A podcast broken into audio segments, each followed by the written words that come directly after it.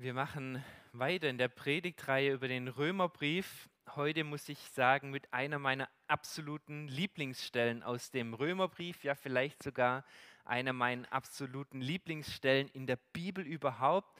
Vielleicht mit das größte Trostwort, das es überhaupt gibt in der Bibel. Ein seelsorgerliches Wort, ein Wort wirklich hineingesprochen in die Situation, wo der, wo der Glaube schwach ist, wo ich wo ich kämpfe mit meinem Glauben, wo ich Zweifel habe, wo ich selber nicht mehr weiter weiß, wo mein Glaube vielleicht am Zerbröseln ist. Dieses Trostwort, diese Zusage, diese Gewissheit, nichts, nichts kann mich von Gottes Liebe trennen. Nichts kann mich von Gottes Liebe trennen. Das ganze Kapitel 8 im Römerbrief, da geht es Paulus darauf, darauf, auf diese Aussage hin, auf diese Gewissheit, auf diese Heilsgewissheit, auf diese Aussage, trotz all der Erfahrung, die Paulus für sich selber macht, der Erfahrung, dass er immer wieder schuldig wird, trotz seiner Schwäche, die Paulus erlebt, ja, trotz all dem Leiden, was Paulus erlebt, ist das felsenfest und klar, das ist Gewissheit, ich bin Kind Gottes, ich bleibe Kind Gottes und damit werde ich auch teilhaben an der zukünftigen Herrlichkeit, am ewigen Leben. Jetzt gibt es vielleicht nur noch so einen letzten Zweifel an dieser großartigen Zusage, die Paulus bis jetzt dort in diesem Kapitel 8 gemacht hat, nämlich die Frage, gibt es vielleicht doch irgendetwas, was uns trennen könnte von Gott, von seiner Liebe? Das ist die Frage, der Paulus hier nachgeht kann uns nicht doch irgendetwas trennen von Gott, von seiner Liebe? Und Paulus hat da so drei Unterfragen, die er stellt, äh, mit diesem Thema verknüpft. Die erste Frage ist, ist Gott wirklich für uns? Ist Gott wirklich für uns?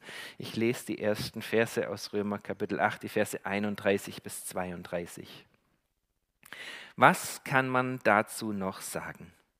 Wenn Gott für uns ist, wer kann da noch gegen uns sein? Gott hat nicht einmal seinen eigenen Sohn verschont, sondern hat ihn für uns alle gegeben. Und wenn Gott uns Christus gab, wird er uns mit ihm dann nicht auch alles andere schenken? Die erste Frage, ist Gott wirklich für uns? Diese Frage oder diese Zweifel, das ist die Urversuchung überhaupt, der Urzweifel überhaupt, den der Teufel in uns wecken kann.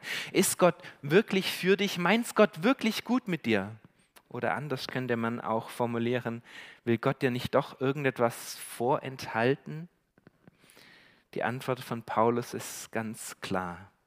Ja, Gott ist für uns. Das ist ganz gewiss. Daran gibt es eigentlich keinen Zweifel, denn Gott hat es bewiesen. Gott, er hat es schon unter Beweis gestellt, er hat nämlich seinen eigenen Sohn nicht verschont, sondern er hat ihn für uns gegeben, für uns sogar bis in den Tod gegeben. Kann es einen größeren Beweis für die Liebe Gottes geben, als den, dass es seinen eigenen Sohn für uns gibt?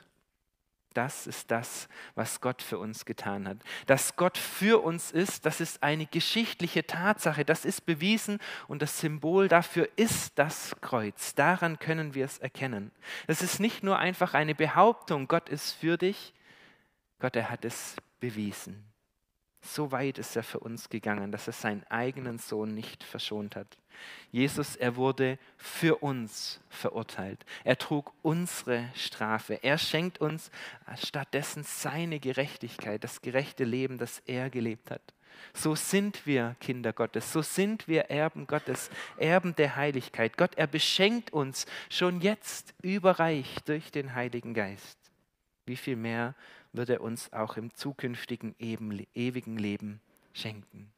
Wer mit Jesus verbunden ist, wer an Jesus glaubt, für den gilt es ein für alle Mal, was am Kreuz geschehen ist. Jesus ist für dich gestorben, er ist für dich verurteilt.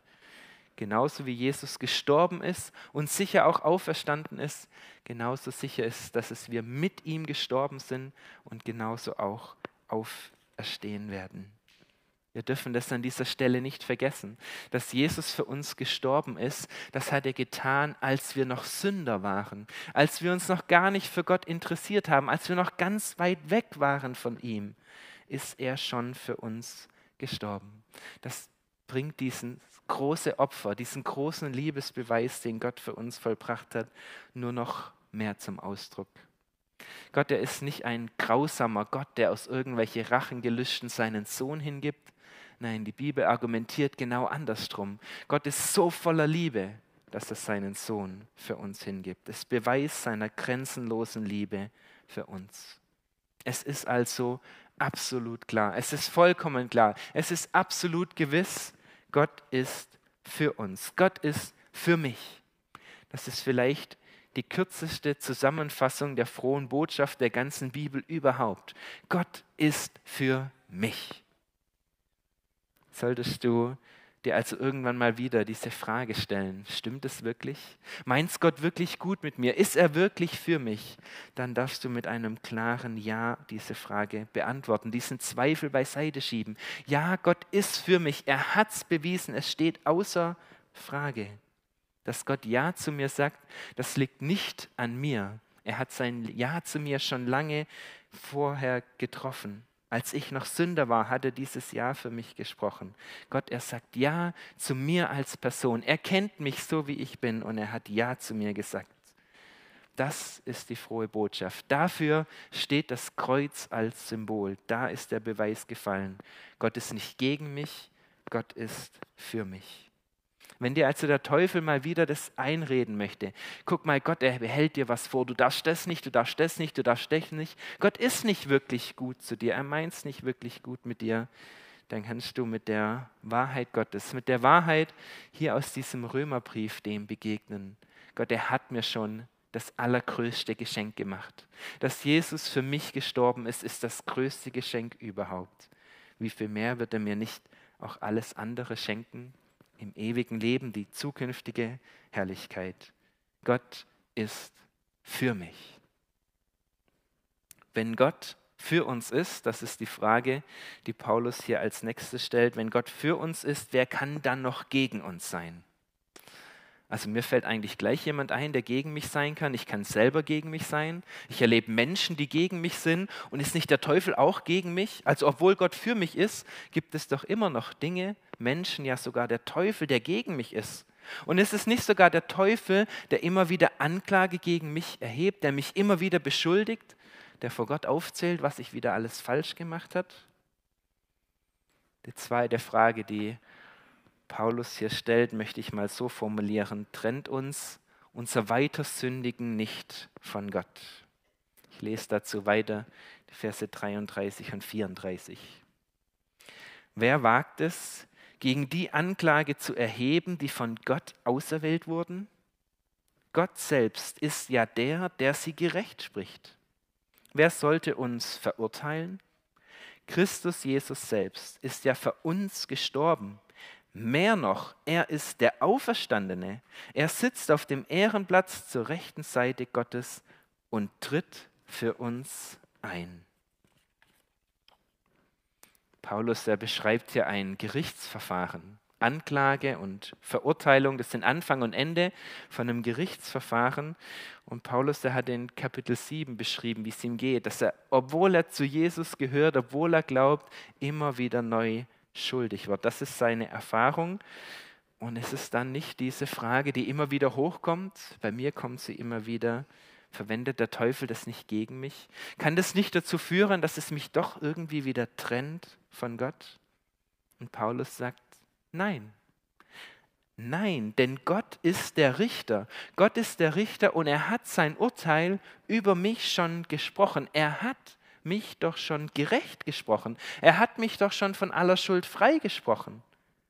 Wir müssen das Gericht also nicht fürchten, weil der Richter ist für uns.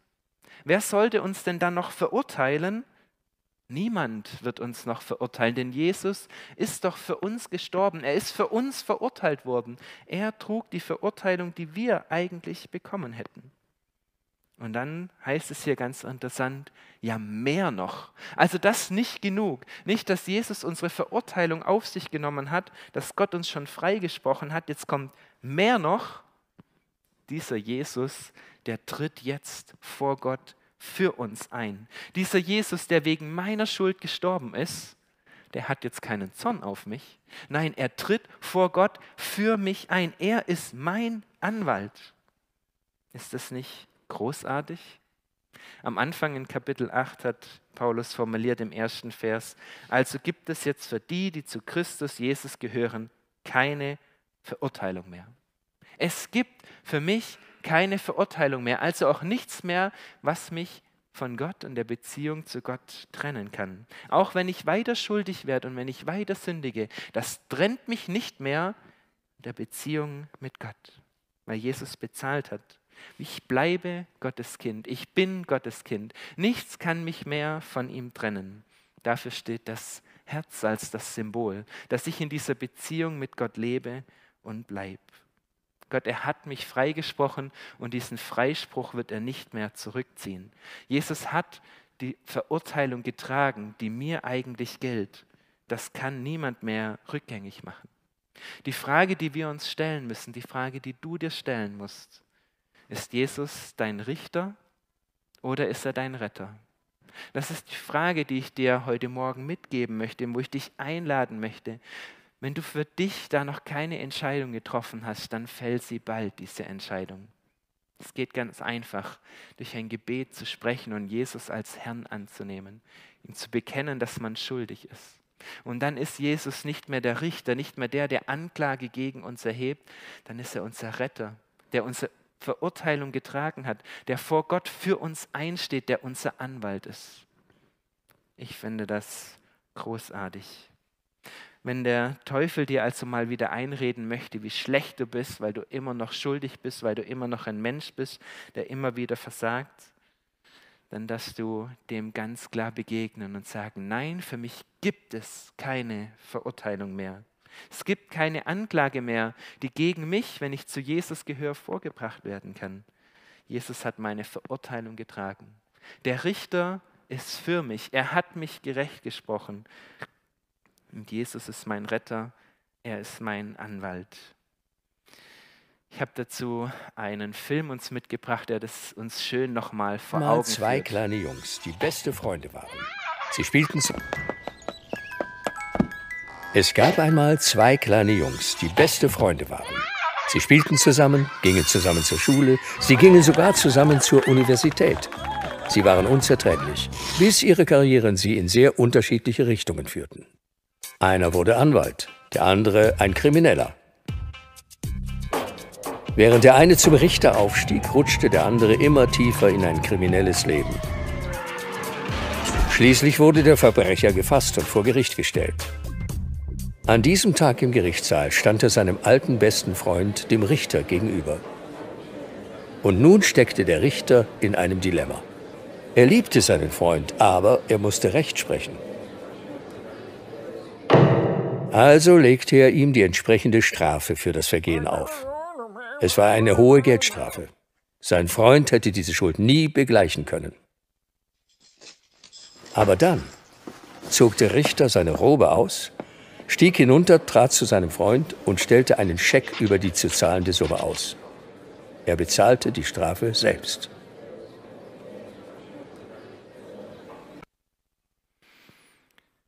Und Gott, er streckt dir diesen Scheck hin. Und die Frage ist, nimmst du ihn an?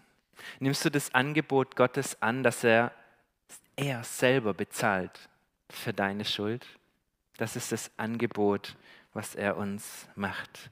Nimm dieses Angebot an, sprech dieses Gebet und komm damit zu Gott.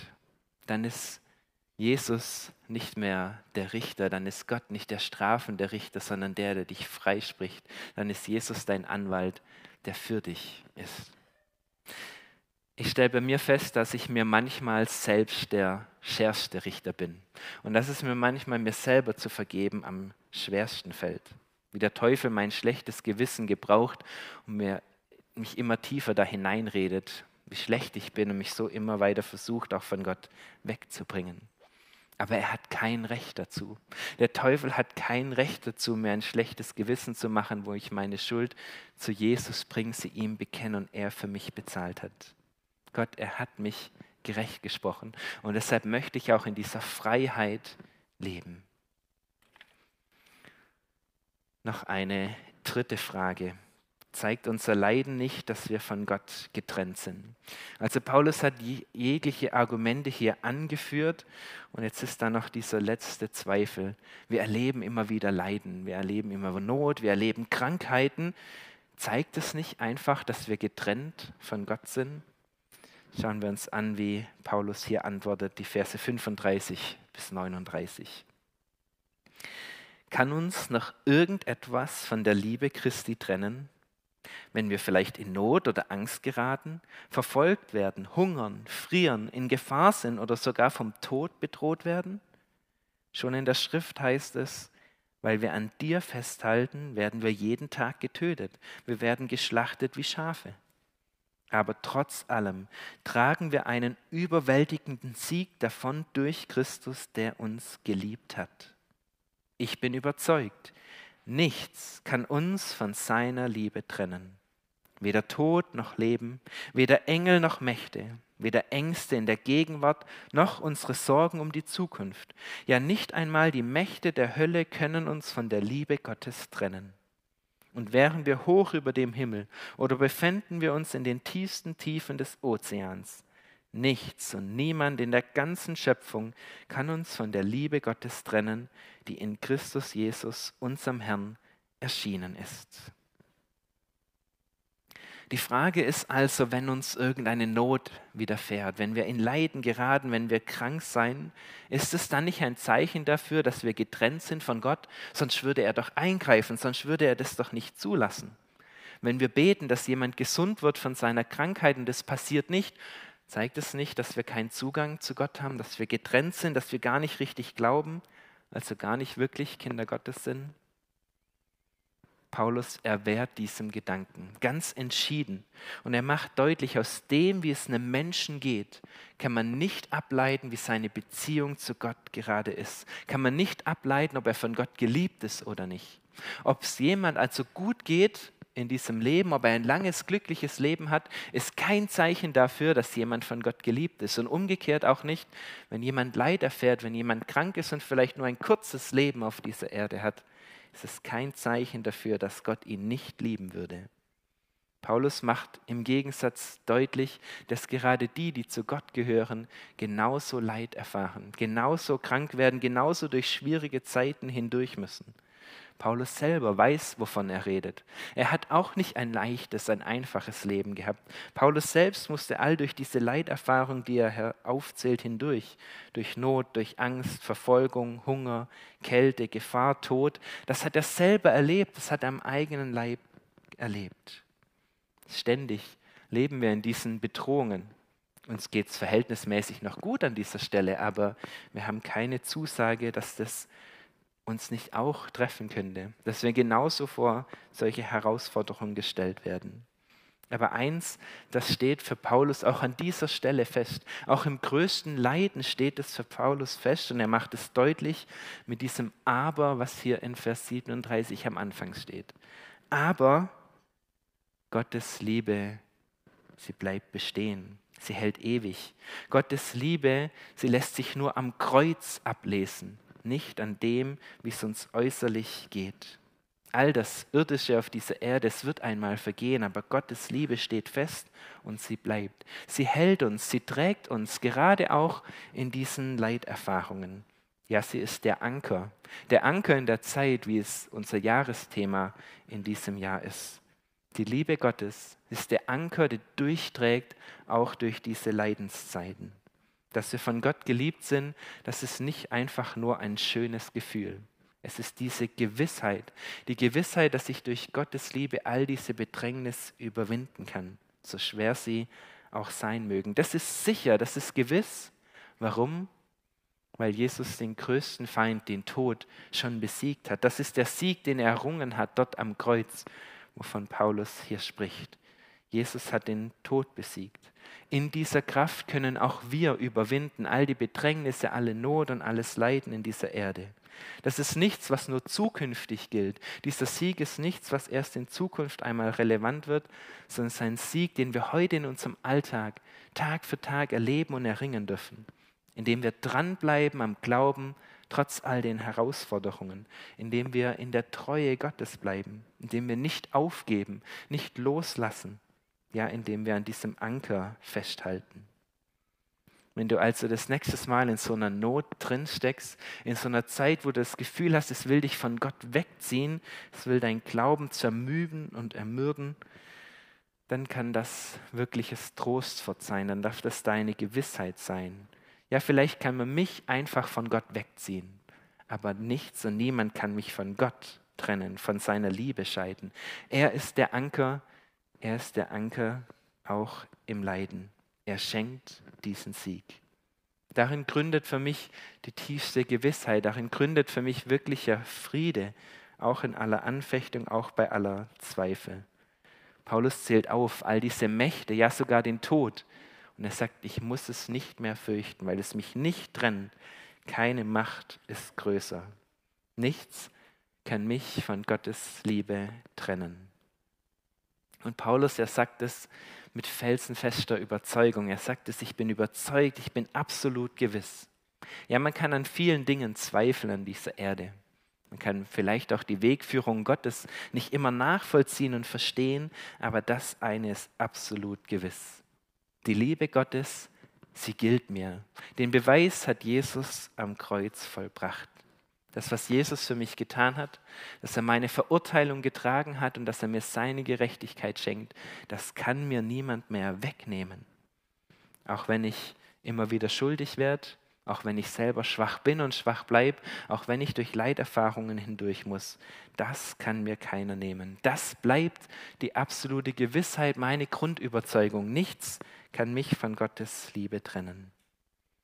Jesu, das, was er getan hat, kann keiner ungeschehen machen. Es bleibt nicht folgenlos. Das heißt, ich bin und ich bleibe auch Kind Gottes. Das Herz ist das Symbol dafür. Ich bin Kind Gottes und bleibe Kind Gottes.